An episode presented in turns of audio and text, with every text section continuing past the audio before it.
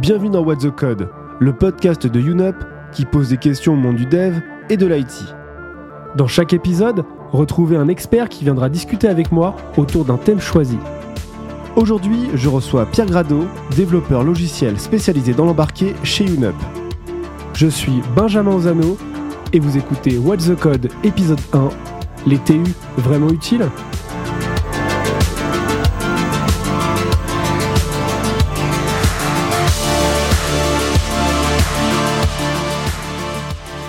Bonjour Pierre, comment vas-tu? Bonjour Benjamin, ça va et toi? Ça va très très bien. Et on va commencer par une question très très simple, Pierre. C'est quoi un test unitaire pour toi? Alors, un test unitaire, je me place d'un point de vue développeur, un codeur. J'écris une classe ou une fonction. J'aimerais bien vérifier que cette classe ou que cette fonction fait ce qu'elle est censée faire, donc que ses entrées et ses sorties sont en cohérence entre la spec et l'implémentation. Donc, je vais pouvoir écrire un petit bout de code qui va appeler une fonction et vérifier que sa sortie correspond à son entrée. En général, on va utiliser un framework de test unitaire qui va nous donner tout un tas d'assertions et la possibilité de créer des test cases et des test suites pour pouvoir avoir des rapports de test notamment.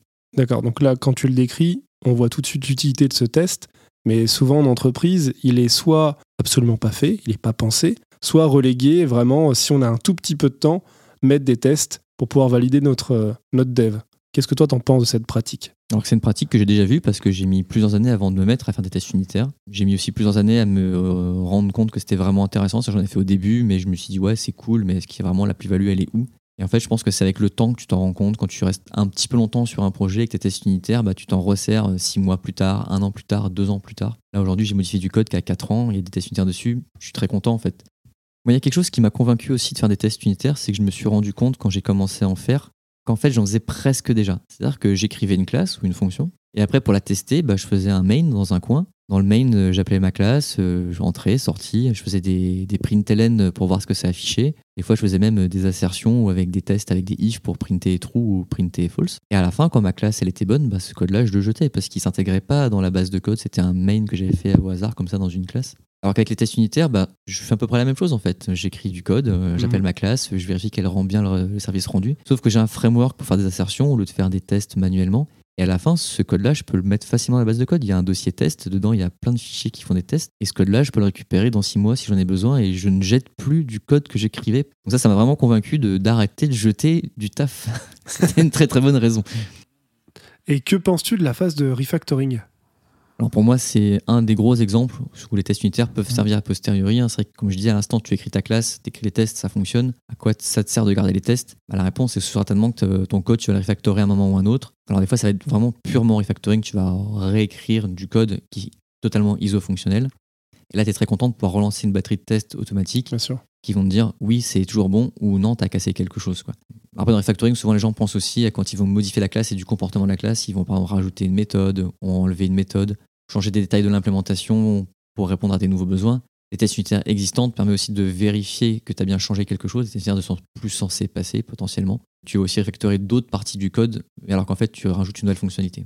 Et il y a des modes également de développement, comme le TDD, où on va écrire d'abord nos tests avant de passer en phase de développement finalement. Est-ce que toi, tu as déjà pratiqué le TDD Est-ce que tu as eu des, des collègues développeurs qui l'ont pratiqué Et qu'est-ce que tu en penses? J'ai jamais pratiqué et j'ai jamais vu de gens autour de moi dans un univers proche, hein, j'entends, euh, de collègues dans la même entreprise, dans la même équipe qui pratiquaient. L'idée me paraît intéressante. J'ai toujours eu du mal à le mettre en œuvre parce que j'ai du mal à dire je vais concevoir une classe, elle aura ces cinq méthodes et ces cinq méthodes feront ça et je vais coder ça et à la fin ça sera cool en fait. J'ai une approche un peu euh, organique du code et je vais écrire un peu au fur et à mesure, je vais traficoter des trucs, je vais découper au fur et à mesure. Si j'ai écrit une batterie de test à l'avance et qu'en fait je suis obligé de péter constamment ma batterie de test parce que mon code je le, je le modifie totalement au fur et à mesure, Ouais, là, je suis entièrement d'accord avec toi.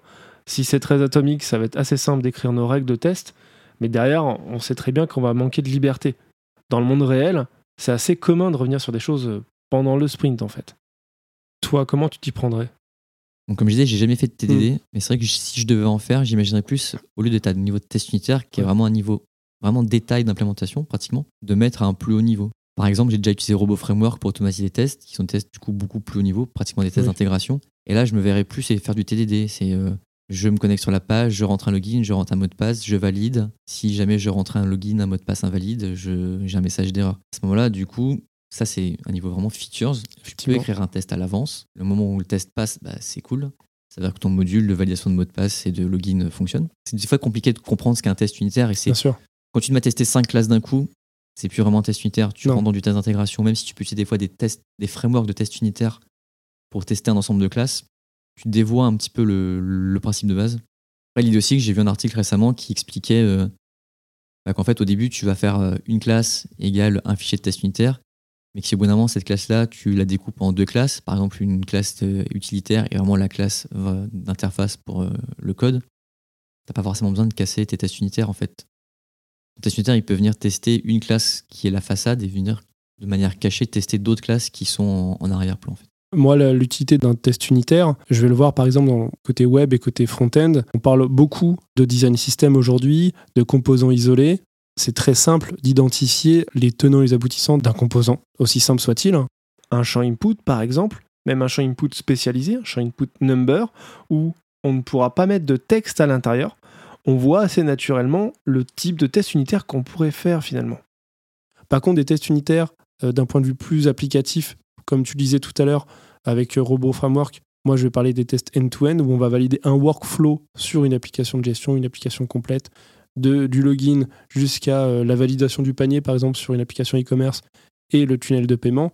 Là, ça va être compliqué de faire de l'unitaire là-dessus. Il y a trop de fonctionnalités à tester. Par contre, si on a un design system pour les composants, on aura des TU sur les composants, donc là on n'en parle même pas.